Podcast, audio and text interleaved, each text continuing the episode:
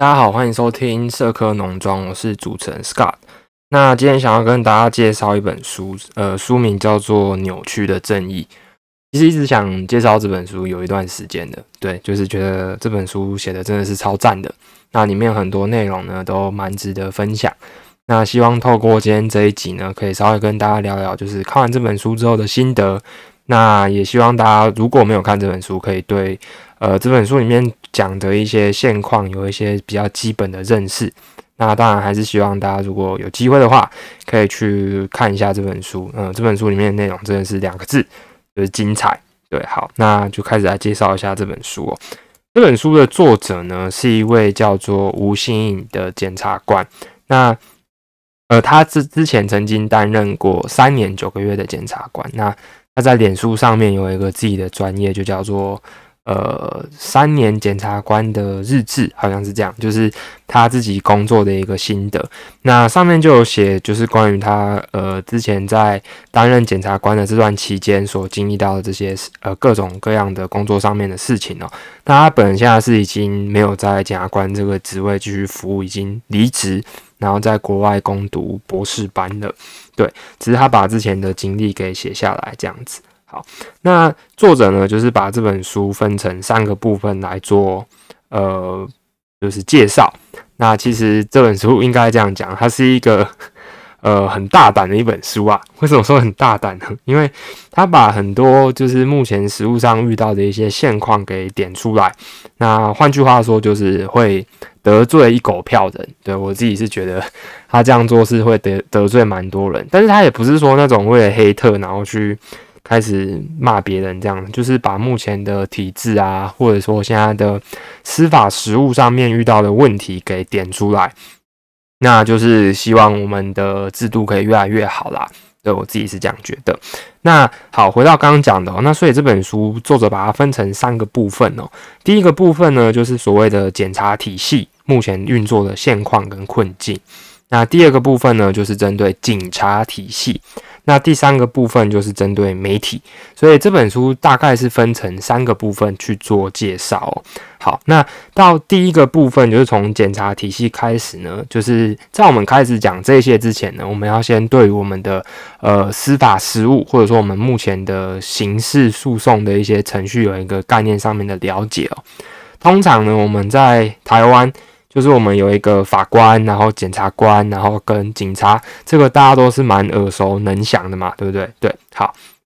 那呃，警察呢，通常我们如果遇到事情，第一时间就是去打一零，或者说去派出所提告。那其实警察这个。呃，角色的定位在我们的刑事诉讼法是基于一个侦查的辅助机关，它只是协助办案的而已哦，它不是侦查主体。侦查主体的意思就是说，它是最主要的那一个呃 key person。那我们的整个刑事诉讼侦查的主体呢，其实就是检察官。好，那所以呃，检察官等于说他是负责去起诉人家啊，或者说不起诉别人，或者是还起诉别人的最后的那个守门员。嗯，所以等于说警察啦，或者说我们呃，可能之前有听过的，例如说调查局、呃，廉政署，然后可能一些宪兵啊，呃，这些都是属于呃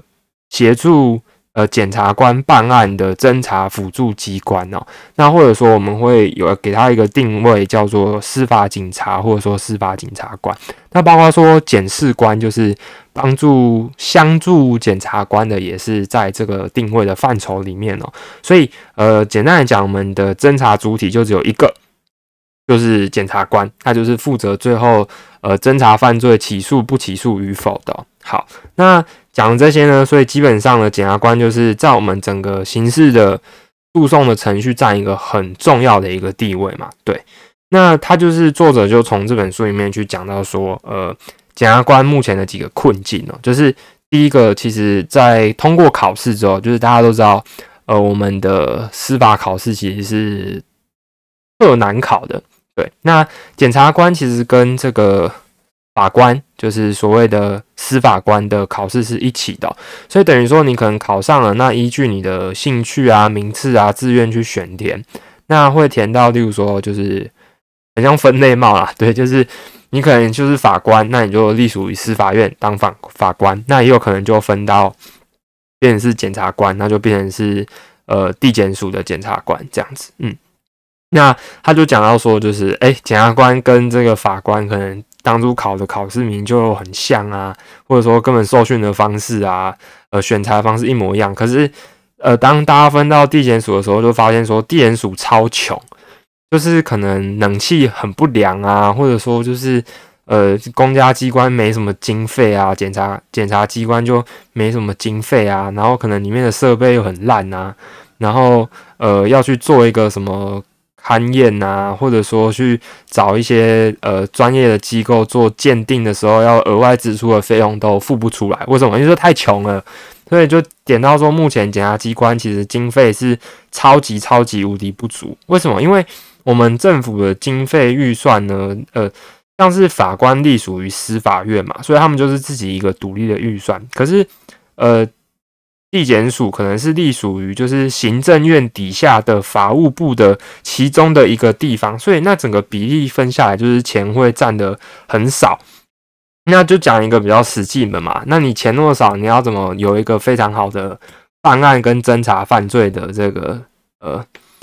体值？就是没钱，其实就是难办事嘛。对，所以就是先点出第一个，就是说，呃，我们目前的检察官很累、很操、很辛苦，然后环境又很血汗，然后加班费也是一点点，就是呃，是前几年很很流行的一句话，就是做功德啦。对，检察官其实就是。做功德，然后他们可能晚上啊还要熬夜，有没有？就是你总不可能说，呃，检察官晚上下班了，然后就是晚上抓到犯人，没有人要来做询询问的动讯问的动作嘛，所以一定要有一些人轮流去轮守地检署啊，然后可能还要去晚上去就是负责去做一些呃侦查的一些动作，所以就是 CP 值很低啊，就是很血汗。然后再来呢，就是讲到我们目前检察官可能就是在。呃，人事上面有一些就是呃困境哦。什么困境呢？就是你今天当了一个基层检察官，最后一定想干嘛？想升官嘛。那你今天就是有点涉及到那个办公室政治的这个部分，就是有人就是为了想升官，所以就是满脑子想的不是把自己的工作给做好，可能就是想要说就是呃去发黑函啊，黑别人啊，然后说他做的很烂啊，这样子我就有升官的机会比较大啊。或者说呢，跟这个警察啊，或者是媒体把关系搞好啊，然后营造出我是一个很正义的检察官啊，可是其实我很废啊，这种都都有可能。变成说你们没有把就是呃自己的本分做好，那可能会更想要去积极的升到高检署、高等检察署哦，或者说就是往上升什么检察长啊，或检察总长啊，他为什么想要这样升？因为可能就觉得说往上面升就是管理职嘛，那可能事情就比较少，就可以不用这么血汗。那作者就在里面提到说，就是你们今天就是这种事情可以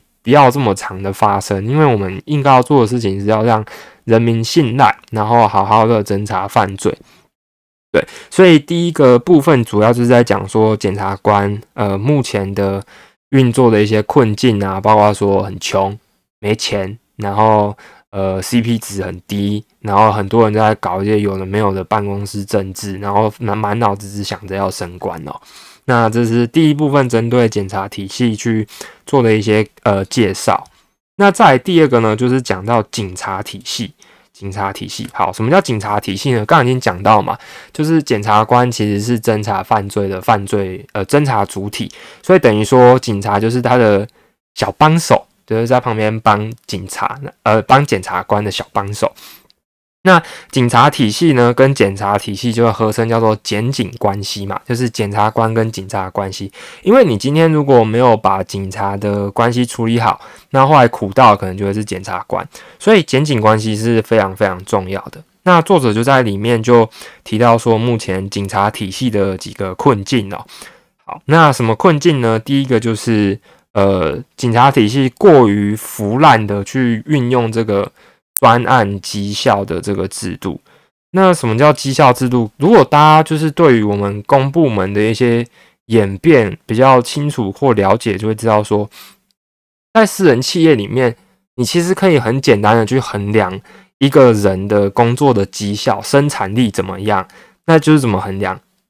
就是结果论嘛，你赚多少钱嘛。你赚多少钱，你没有赚钱，你就是闭嘴，你就是绩效不好，你就是没有盈利嘛。因为所有的私人企业，他们做的最终目的就是要盈利，你没赚钱，就是你你就是烂，差不多可以这样讲，你就是绩效就是不好，业绩就是没达成，那你就是不好。可是你在公部门，你很难去衡量这些事情啊。例如说，你要怎么衡量正义？就办两百件案子就很正义吗？或者说你要怎么衡量一个大学教授教书教得好？就是呃，他他上了二十五堂课，那就是教书教得很好嘛？就是不是这样算的嘛？所以很多事情在呃公家机关啊，或者说是公务员，很很难用这种去衡量。例如说什么社会福利啊。呃，政治啊，而不是政治，社会福利啊，正义啊，然后或者说是办案的达成率啊，然后跟这个人民的福祉啊，就很难去量化嘛。可是就是在这种私人企业去量化人家绩效的这个制度上面，有没有？我们现在可能去那个区公所办案，然后你可能那个前面的柜台都会按说这次的服务你是满意不满意，非常不满意，就是开始朝向量化的方式去去走的时候，那在警察的这个。呃，他们的绩效也导入了这个模式哦，变成说可能他们会去评估或测量，例如说，呃，你今天抓了多少犯人，办案的达成率有多少，那就会变成说，警察他其实有很多他该做的事情。假设说他要做的事情有十样好了，可是其中只有三样事情会被拿来算进去他的绩效制度里面，那。就讲难听一点嘛，如果你今天是警察，你会去把额外这七件事情做好吗？就不会嘛，因为你做多了又没有比较好，就是不会在绩效跟你的可能考级奖金啊、你的休假上面有任何的福利或者是好的表现。那相反的，你是不是就是只要专专心的去把另外那三件事情做好就好了？所以就会变成说，这是一个很吊诡的事情，就是可能呃，我们的警察。机关就会固定在某一个时间，然后你又推什么呃犯罪的专案，例如说就是呃某一段时间专门抓毒品，那某一段时间呢专门抓这个交通违规，然后有一段时间呢专门抓这个呃例如说这个娼妓。那就是说，他们只会在固定的一段时间，固定的去扫某一个东西，扫黄啊，扫毒啊，然后扫这个呃红灯右转啊，然后大家都会看到有警察躲在树荫下面，然后哎哎哎红灯右转，对。但是有没有发现，就是通常都会是固定的时候才会出来？对我是看完这本书之后才发现，说哎，好像真的是警察会在固定的某一些时时间或者是呃一个期间里面会去执行一些大规模扫荡的动作。那就会变成说没有办法把所有的呃这个绩效给完整的完整的评估，那没有完整的保护所有的应该要被保护的事情，那也会出现另外一个状况，就是说呃不知道大家有没有去派出所报案的经验？今天如果你今天去派出所报案，然后要提告的话，那假设你要告呃一件案子，那有两百个跟你一样的民众。那一起来告这件案子，是不是代表说，哇，今天这个治安就很差，有两百件案件呐？那两百件案件，可能警察本来就很忙了，那他们要侦查，或者说他们要完成的那些绩效，可能就那三个。那你今天有两百个案件，然后呢，他们都没有办法处理，那就会变成说，他们案件的完成率就会很低嘛？那就会显得说，在数据上面就会很变得很呃，执行效果不利。所以就会有一些呃少数的呃状况，就变成说警察会吃案呐。例如说，之前我们都有听呃听说过，就是像是之前有一个呃马来西亚的一个女大生，然后说他们一开始在就是有有有同学在报案的时候是用备案的模式嘛，那就是说没有让他去成功的立案。为什么会这样？就是因为呃当初他们的设想其实就是绩效制度的关系引起的嘛，就是。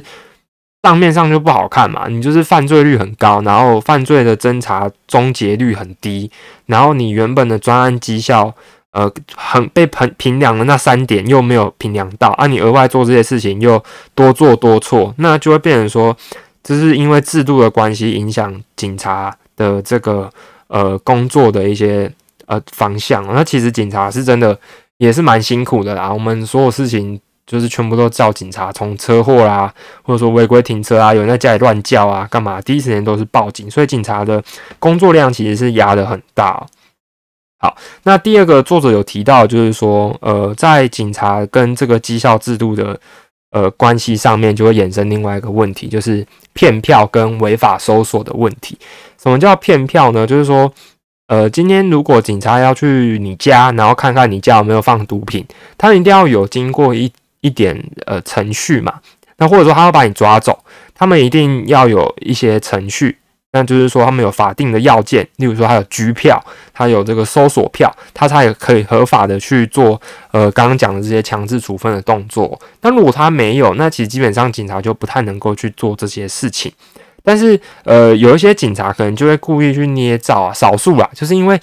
你懂吗？就是啊，天呐，业绩没有办法达成，那怎么办？那干脆就是走一些比较取巧的途径啊，那就是跟检察官申请一个，可能用假的资料跟他们要一张假的票啊，或者说就违法搜索啊。就如果你今天在路上，然后遇到你，然后。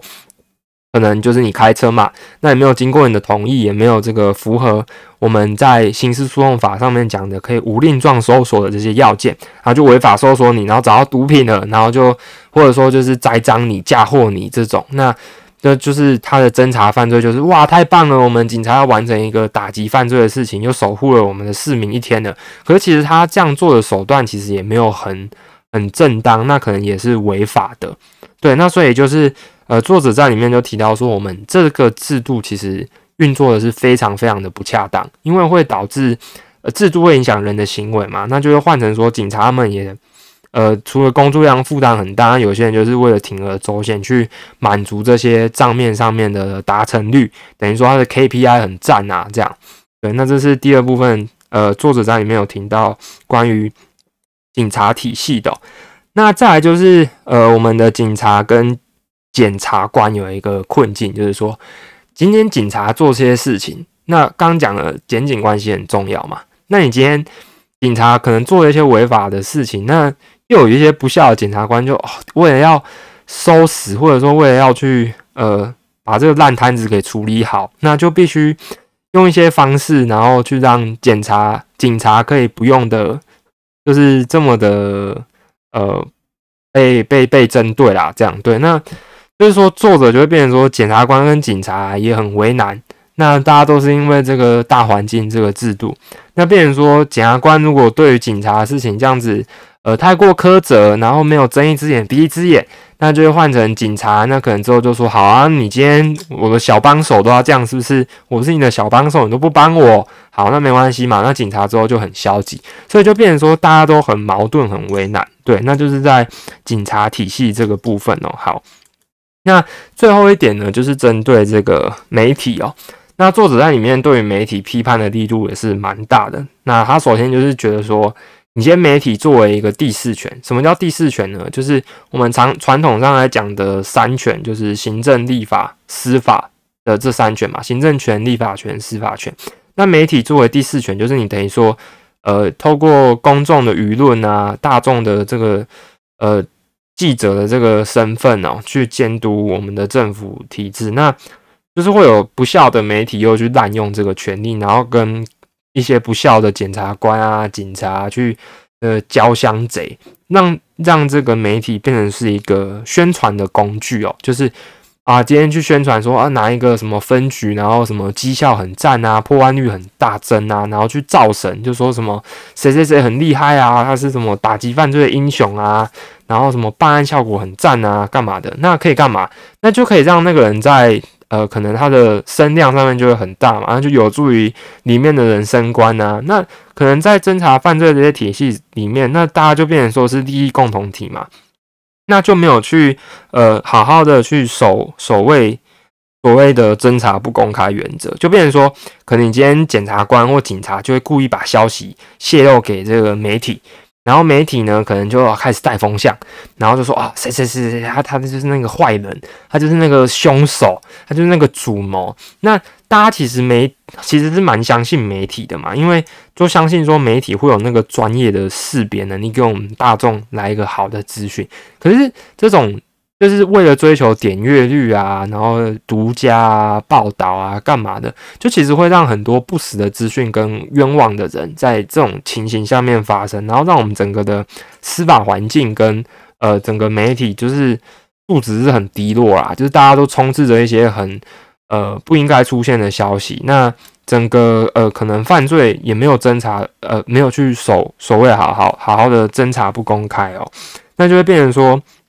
呃大家在看到这些新闻的时候，反而就会开始带风向啊，然后被带风向啊，然后觉得说今天检察官怎么可以这样啊？今天谁谁谁怎么可以这样？那个人好坏哦，应该要给他呃从重量刑干嘛？就很没有完整的去了解整个脉络。那我想到的一个例子就是当初那一个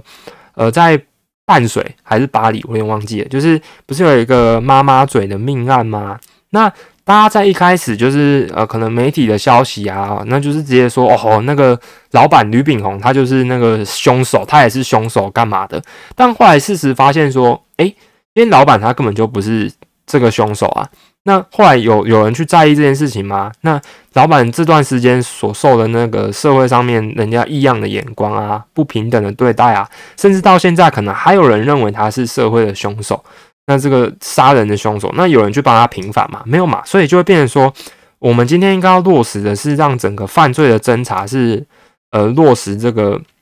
无罪推定原则啦，侦查不公开原则，就可以避免像这种很。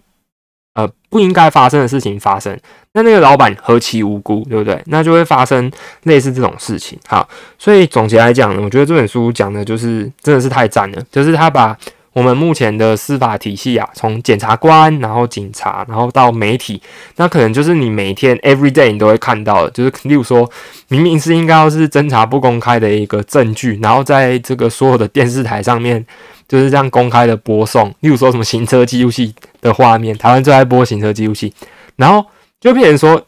假设今天我们刚刚是从呃无辜的被害人的角度来讲嘛，就是像那个吕炳宏那个妈妈嘴的老板，就是我超无辜，然后就被诬赖。那另外一个可能就会变成说，假设你是真的犯罪的人，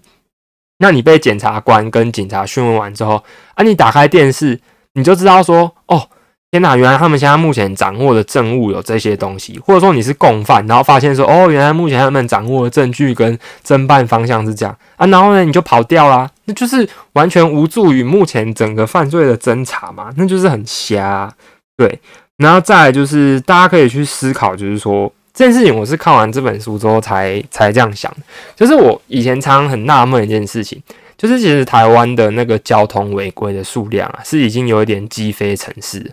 就是大家都在违规，然后违规的很夸张。那目前就是也有立委 修法，就是要限制人家检举违规嘛。对，那这个如果之后有机会可以开一集再聊。那我在想的一件事情就是说，为什么？就是之前在呃可能路上啊走路啊，或者是骑车的时候，然后就会看到警察在巡逻。那警察可能就看到路上明明就一堆违规停车，然后警察车子那个巡逻车就开过去，或者是他们骑那个哦斗把有没有？他们就骑过去。我想说很奇怪啊，你今天不是警察，为什么你不停下来把这些东西单子开一开？那后来就是看完这个有这本扭曲的正义之后，我才想说，有可能是因为。警察在那段时间可能要处理的事情有十项，例如说他要去银行签到了，然后他要去这个呃公家机关的，例如说学校外面签到了，然后呢他要去巡逻了，然后要处理车祸了。那你今天这个是你在这段时间本分里面应该要做的事情，如果你没做到，你就绩效就很差，就是表现不合格。那取缔交通违规这些事情，就会变成说是他额外要去做的事情，就是你做了也没有任何加分，那你不做也没有任何的，就是没有人会觉得你做的很好，那干脆就不要做啊。所以就我觉得完全可以解释说，为什么警察就干脆看到违规停车啊，反正如果没有民众检举，那就就就骑过去啊。为什么我如果在那边开单，那么民众可能在那边说，呃，警察抢钱，哎呀，太阳办会你唔掉，你来聊啊这。然后警察就会觉得很很为难嘛，那可能有一些不孝的这个立委啊、民意代表啊，又会开始介入，就是给那个警察压力啊，或干嘛，就是像是那个大佛普拉斯里面演的那样嘛，就是给警察压力啊，然后给我们的就是这些侦查犯罪的公务员们这些压力啊，那就会变成说我们的啊整个环境变得是有点呃很没有是非啦，就是可能。太多政治力介入，然后可能内部里面又有人想升官，然后跟媒体呢交相贼。那作者从这个整个关系里面去讲啊，他就觉得说，我们还蛮期望说之后会有更大的改变，就是我们目前的呃现况啊就是这个样子。那希望大家有更多的改变。那我觉得里面一句我觉得呃印象很深刻的话，就是作者有提到说他这样做的初心不是为了把所有人都得罪，然后他他最赞这样不是，他是觉得说我们今天如果真的要把一个事情好好的处理。解决问题，而不是解决提出问题的人，应该就是要把那个很像我们伤口那个脓疮有没有？就你要把那个脓疮好好的化开，然后把所有的那些腐烂的、恶恶烂的那些组织啊，给把它全部挤出来，那才有办法让整个伤口好好的复原，然后恢复到一个很健康的状态嘛。对，那作者就是还蛮期望说，我们的就是目前的司法环境跟侦查环境可以朝这个方向去。呃处理哦，那他这是他的一个愿望，这样，那就呃这本书大概的介绍就到这里，那就一样回让回回到刚刚开头所呼应的，就是这本书是一个很很大胆、很勇敢的书，那就连他的这个书推荐序的这些老师们都是重量级的老师，都就是讲说这作者实在是很勇敢、勇气可嘉这样。那如果呃大家听完之后有兴趣或者说喜欢的呢，就是。可以去买这本书来看呐，对，那也希望今天的分享对大家有所注意，嗯，那今天的节目到这边，感谢大家的收听，拜拜。